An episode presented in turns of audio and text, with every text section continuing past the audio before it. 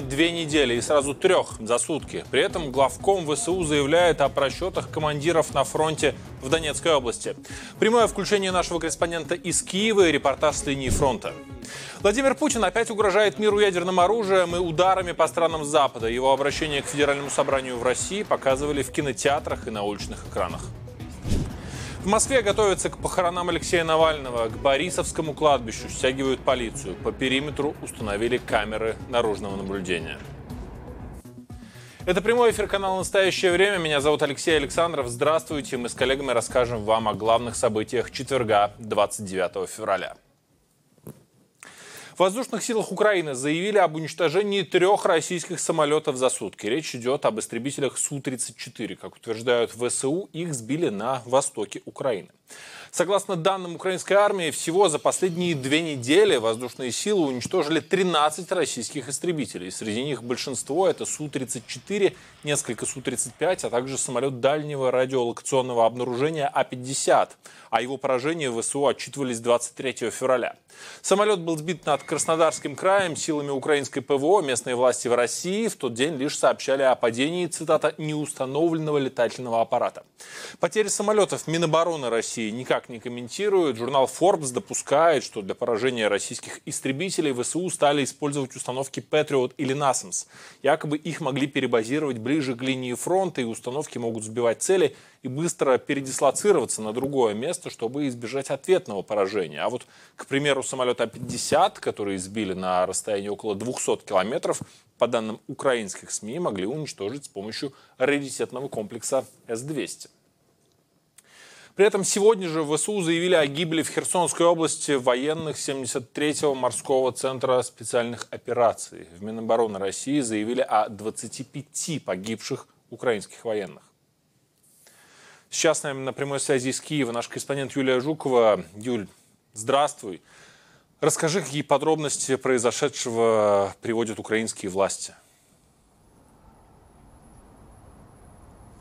Леш, привет. Э, возможное количество погибших мы знаем только из информации Министерства обороны России. Там вот, как ты уже правильно сказал, сообщили о гибели 25 украинских спецназовцев. Один попал в плен. Э, в российском ведомстве утверждают, что украинские военные пытались высадиться на побережье Тендеровской косы. Это длинный узкий остров в Черном море. Четыре лодки с украинским десантом, по информации Минобороны России, были уничтожены и затонули. Пятая развернулась и на большой скорости скорости уплыла в обратном направлении. С украинской стороны э, немного комментариев, но гибель сотрудников спецназа подтвердили силы специальных операций ВСУ, но опять же количество погибших бойцов они не уточнили. Обеспечивая уход основных сил группы, после выполнения специальной задачи воины приняли свое последнее сражение, навечно оставшись в строю. Героическая и сверхсложная боевая работа подразделений ССО на суше, на море и в глубоком тылу противника – это ежедневный вклад воинов ССО в победу над врагом. Юлий, при этом сегодня же стало известно о гибели 19 уже российских военных в оккупированной Оленовке в Донецкой области. И вот этот удар подтверждают Z-блогеры. А что говорят в Киеве? В Генштабе ВСУ говорят, что в результате удара по скоплению российских войск погибли 19 человек, в том числе заместитель командира подразделения, еще 12 российских военных ранены, включая командира.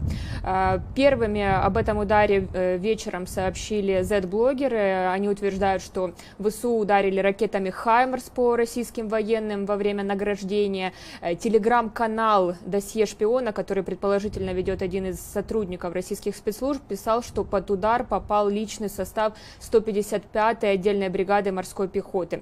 Ее военнослужащий подтвердил изданию важной истории, что погиб как минимум один из его сослуживцев. Вот как удар по российским военным прокомментировали в українському гурі. Військова розвідка працює над тим, щоб виявляти місця скупчення противника живих живої сили і техніки. І в даній ситуації прекрасно відпрацьована операція оперативно е, використана інформація і завдано значного удару ворогу. Ще раз, це не перший подібний удар, і подібні операції будуть і в майбутньому продовжуватися. Это третья подобная атака за 10 дней. 20 февраля ВСУ ударили из «Хаймарс» по полигону в Донецкой области. Во время построения мотострелков из Забайкалья погибли не менее 68 человек. 22 февраля атаке подвергся полигон с скоплением российских военных в Херсонской области.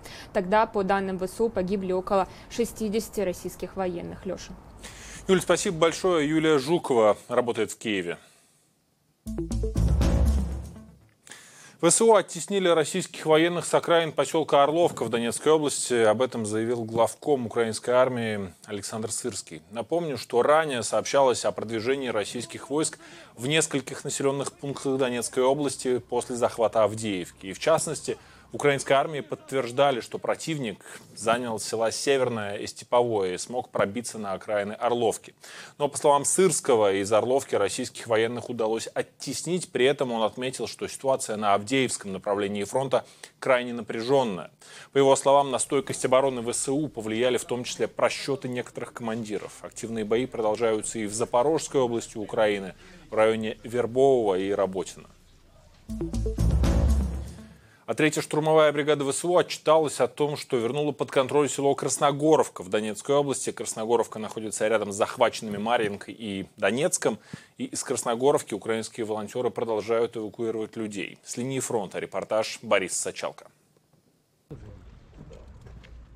За рулем эвакуационного автомобиля шеф местной полиции. Это не рекламная кампания для телевидения. Артем Витальевич один из создателей спецподразделения «Белый ангел», а Красногоровка для него родной город.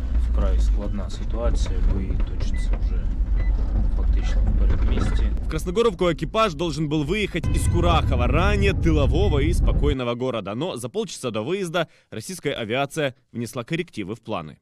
По мере приближения фронта небезопасно становится и в самом а, Курахово. Сюда уже долетает даже авиация российской армии. А, Вот последствия одного из таких прилетов. А, в- Все это гражданское предприятие, в склады а, прилетела авиабомба. Живые! А ну стой. Целая, целая. И лишь после такого неожиданного утра белые ангелы рванули в Красногоровку. Эвакуация проходит практически э, с нуля. Э, доехать до этих мест э, на машине невозможно, небезопасно, поэтому э, часто приходится просто полицейским идти э, пешком и встречать людей уже пешком или бегом э, эвакуировать их к машине. Совсем жопа?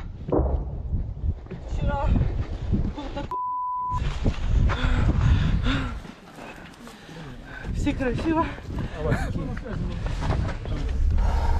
Тяжело было? Охренительно. И зажигалки, и тяжелая. Когда решили, что нужно уже делать ноги? Ну, как тебе сказать, вчера вечером. Вчера вечером, да? Особенно громко, да? Тебе по-честному сказать, была большая жопа. Уже в ближайшие дни все эвакуируемые уедут в мирную часть Украины, а у экипажа «Белых ангелов» появится новая работа в Красногоровке. Все еще проживает около тысячи местных. Завтра. Віриш? Перестану, мабуть, вірити. На завтра не чекаємо. Живемо, мабуть, минулим. Тобто Так зав- завтра вірю.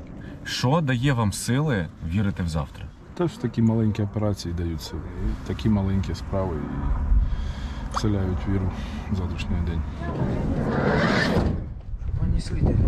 Присичалка Сергій Декун и Андрей Устинкин. Настоящее время. Украина. О войне России против Украины сегодня говорил российский президент Владимир Путин. В ее начале Путин вновь обвинил Запад. Участникам войны против Украины Путин пообещал специальную программу образования, а еще заявил о необходимости поднять в России некоторые налоги. Все два часа и пять минут обращение Путина к Федеральному собранию выслушал Тимофей Рожанский. Тимофей, здравствуй. Как услышанное можно обобщить? Привет, Леш. Ну, вообще, послание Путина к Софеду, оно было обращено скорее в будущее. И Песков, его пресс-секретарь, так и сказал, это во многом предвыборная программа кандидата в президенты Владимира Путина, что вообще-то прямо противоречит российскому законодательству о выборах, потому что это получается, что Путин использовал свое должностное положение для агитации. В дебатах он не участвует традиционно, а сегодня решил озвучить свои планы на российский бюджет и армию Э, на всю страну через федеральные каналы. Он говорил о развитии экономики, улучшении качества жизни россиян, э, которыми руководит уже больше 20 лет, и постоянно возвращался к теме войны и угрозы Запада. Заговорили о возможности отправки на Украину натовских военных контингентов. Но мы помним судьбу, э, судьбу тех, кто направлял когда-то свои контингенты на территорию нашей страны. Но теперь последствия для возможных интервентов будут гораздо более трагичными. Путин сказал, что Россия прошла уже не через одну войну, упомянув борьбу с терроризмом на Кавказе и войну в Украине. А для Европы это мультики, сказал Путин. Он в очередной раз перечислил военные разработки, в особенности баллистические ракеты. У нас тоже есть оружие, да знают об этом, сейчас только я сказал, тоже есть оружие, которое может поражать цели на их территории. И что все они придумывают сейчас, чем пугают весь мир, что все это реально грозит конфликтом с использованием ядерного оружия, а значит уничтожением цивилизации. Они чего, этого не понимают, что ли? Путин много говорил о большом вливании денег в социальную сферу. 1 триллион рублей на перинатальные центры и поддержку материнства. Это 11 миллиардов долларов. На капремонт школ, поддержку регионов с низкой рождаемостью. А, Путин заложил тоже огромные деньги на это. Сколько в итоге потратит, конечно, неизвестно. На войне он все-таки не концентрировался и не рассказывал о ней никаких подробностей. Журналисты издания агентства посчитали, что о войне, собственно, он говорил около 7 минут, а о тех же налогах около 20. Но он постоянно благодарил военных. Практически нет тематики Э, связанный э, с войной, что вполне ожиданно, потому что идет у Путина э, так называемая президентская кампания избирательная, и очевидно, что он должен сейчас, во всяком случае, до 17 марта акцентировать стабильность, благополучие, отсутствие какой-либо каких-либо тревог для населения. Иначе говоря, все послание является просто такой манифестацией, что называется, один народ, один вождь. Вот, вот собственно, и все. И это послание в этот раз транслировали не только по федеральным каналам, по федеральным каналам, но и в некоторых кинотеатрах, а в отдельных регионах выводили на большие экраны в учебных заведениях. Леша. Тимофей, спасибо. Тимофей Рожанский о заявлениях Путина сегодня. Итак, обращение Путина к парламенту в этом году длилось 2 часа и 5 минут, год назад час 45. Почему выступления Путина длятся так долго? Ну и в частности, вот об этом моя коллега Ксения Соколянская спросила у заместителя главы Совета безопасности по стратегическим коммуникациям Белого дома при Бараке Обаме Бена Роуса. Прежде всего, вспоминается, как он хотел произвести впечатление сильного человека. Первый раз, когда Обама встречался с Путиным после его возвращения в президентское кресло, Путин опоздал минут на 45. А на встрече с Обамой никто не опаздывает. И не то, чтобы это имело принципиальное значение, напротив, это было как-то бессмысленно. Окей, мы поняли, ты опоздал на встречу. А во время самих встреч он бесконечно говорил о том, как несправедливо поступили с Россией. Можно было почувствовать, что этим человеком движет чувство обиды и в каком-то смысле неуверенности, если честно. Как будто он должен что-то доказать, победить в каждом споре. И еще за время работы в правительстве я заметил такую вещь. Чем дольше кто-то остается диктатором, тем дольше он говорит. Вот Руаль Кастро, с которым, кстати, мы находили общий язык и обсуждали нормализацию отношений с Кубой. Но общение с ним выглядело так. Ты говорил «Привет, Рауль», и дальше он говорил 45 минут без остановки. Я заметил, что Путин с годами становился таким же. К 2016 году в общении по телефону он мог говорить минут по 30, чего, например, еще в 2012 году не случалось. И ты чувствовал, как этот человек оказывается во все большей изоляции и все больше привыкает к тому, что люди будут слушать все, что ему есть сказать. И это вызывало беспокойство уже 8 лет назад. Не могу представить, какой он сейчас. Полную версию интервью с бывшим советником Барака Обамы ищите на нашем сайте и YouTube-канале настоящего времени.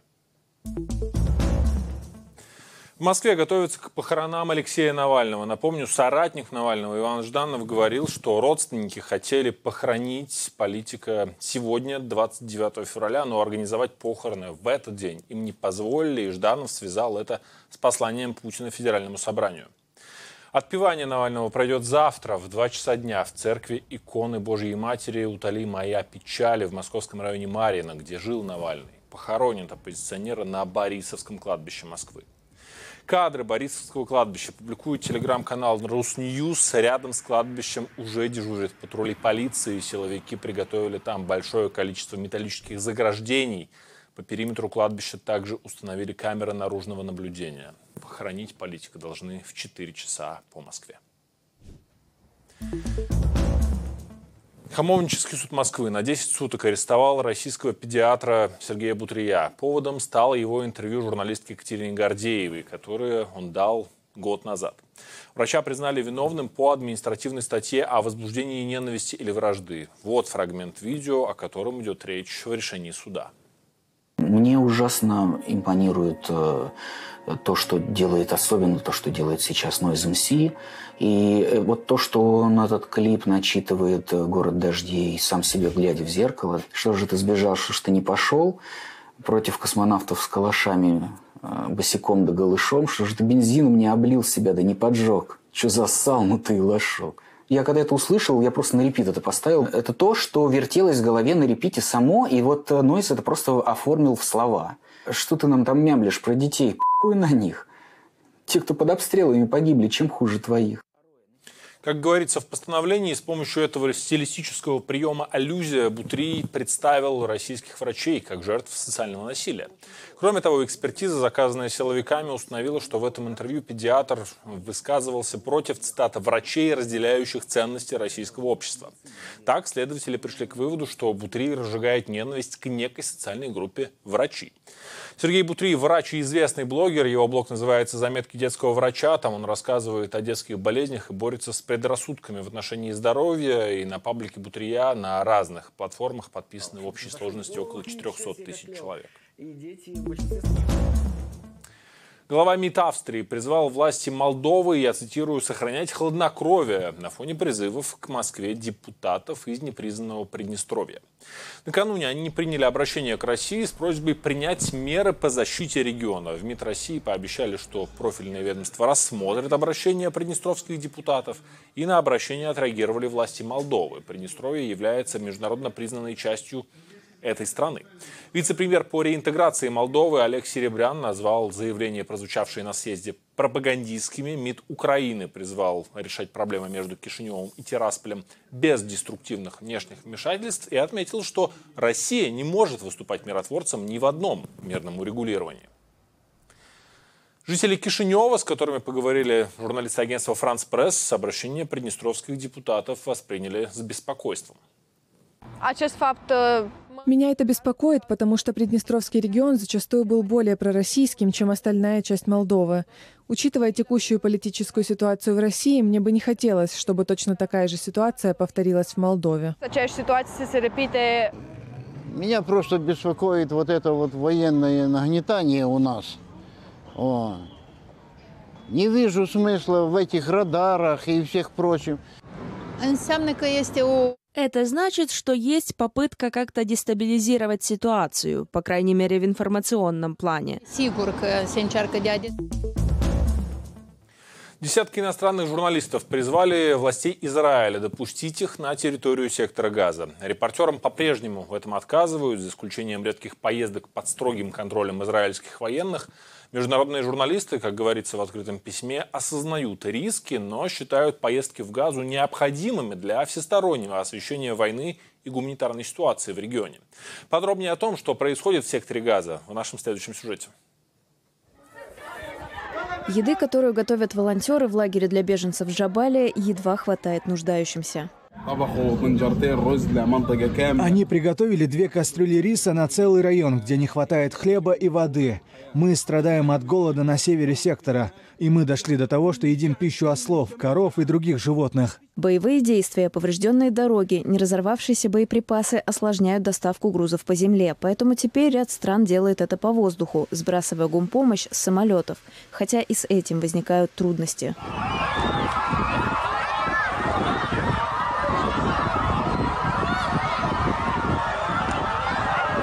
Кроме того, из-за нехватки продовольствия, а также спекуляции, цены на товары в магазинах или на рынках значительно выросли, и теперь многие просто не могут себе их позволить. И вот мы здесь, в конце февраля, когда по меньшей мере 576 тысяч человек, четверть населения Газы, находятся в шаге от голода. Каждый шестой ребенок в возрасте до двух лет в северной части Газы страдает от острого недоедания и истощения. Ситуация с продовольствием может оставаться критической и после завершения войны, опасаются эксперты. За несколько месяцев были повреждены сотни гектаров теплиц, поля, фермы и хозяйства. Израильские власти утверждают, что не создают никаких препятствий для доставки гумпомощи и сотрудничают со всеми организациями по доставке грузов в сектор Газа, кроме отделения ООН по делам палестинских беженцев. Часть его сотрудников подозревают в участии в нападении на Израиль 7 октября. 174 грузовика с гуманитарной помощью выехали в Газу. 31 грузовик с продовольствием добрался до северной части. В ходе воздушной операции было успешно доставлено 160 комплектов с продовольствием и медикаментами на юг сектора и в Иорданский полевой госпиталь в Хан-Юнисе. Мы вновь заявляем, что ограничений по объему гуманитарной помощи для мирных жителей Газы нет. Израильские власти уверены, что только продолжив операцию в секторе Газа, они смогут победить Хамас и вернуть захваченных боевиками заложников. Войну с группировкой, признанной террористической в США и ЕС, Цахал начал вскоре после ее нападения на Израиль. Тогда были убиты более 1200 человек. Власти Израиля считают, что все беды на мирное население Газы навлек своим нападением Хамас, при этом понимая последствия. В секторе Газа, по данным Минздрава подконтрольного боевикам, с октября погибли более 30 тысяч человек. Верховный суд США согласился рассмотреть апелляцию Дональда Трампа по поводу его иммунитета. 45-й президент США оспаривает решение о том, что у него нет неприкосновенности в деле о попытке обманом отменить результаты выборов. В конце прошлого года Верховный суд отказался рассматривать этот вопрос. Дело ушло в апелляционный суд округа Колумбия. В начале февраля он принял решение не в пользу Трампа. Адвокаты бывшего президента решили оспорить решение, чтобы не затягивать дело. Спецпрокурор все же попросил Верховный суд вмешаться и раз и навсегда решить вопрос с иммунитетом Трампа. Одновременно с этим другой суд в Иллинойсе вычеркнул Трампа из бюллетеней на республиканских праймерис штата. Вердикт связан с 14-й поправкой Конституции США. Она запрещает занимать государственные посты участникам мятежа. Иллинойс стал уже третьим штатом, запретившим бывшему президенту участвовать в праймерис, но исполнение этого решения приостановлено, пока Верховный суд не разберется с иммунитетом Трампа в деле о штурме Капитолия в январе 2021 года. Тогда, не сумев переизбраться на второй срок, Трамп призвал сторонников не признавать результаты выборов. Это все новости, которые успеваю вам рассказать. Оставайтесь на канале «Настоящее время» и не забывайте поставить лайк этой трансляции в YouTube, если вы смотрите нас не из России, Беларуси или с оккупированных территорий Украины. Меня зовут Алексей Александров. Хорошего вам дня и до встречи.